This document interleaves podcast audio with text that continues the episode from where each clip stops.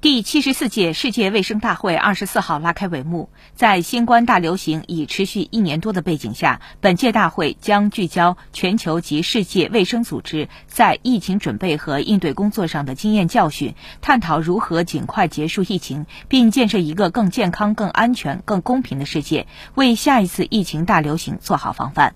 世卫组织说，新冠大流行对所有国家都造成了沉重打击，对那些本就脆弱的社区影响最为严重。数据显示，过去一年内，全球新冠确诊病例增加了四十倍，新冠死亡病例增加了十一倍。目前最紧迫的问题之一是疫苗分配不公，对结束新冠大流行和全球复苏构成威胁。百分之七十五以上的疫苗技术仅用于十个国家，最低收入国家接种疫苗技术不到全球总量的百分之零点五。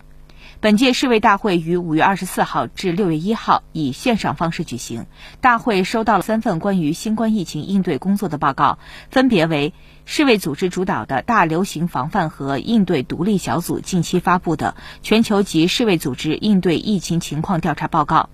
国际卫生条例二零零五在新冠疫情应对期间实施情况审查委员会发布的报告。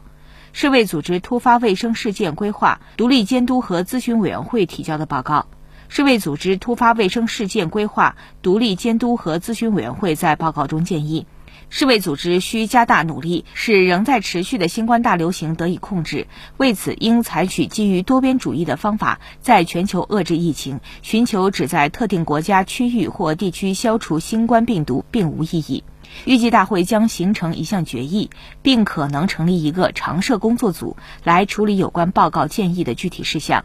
除疫情外，大会议程还将侧重于卫生领域可持续发展目标和世卫组织三个十亿目标及全民健康覆盖受益人口新增十亿人，面对突发卫生事件受到更好保护的人口新增十亿人，健康和福祉得到改善的人口新增十亿人。新华社记者日内瓦报道。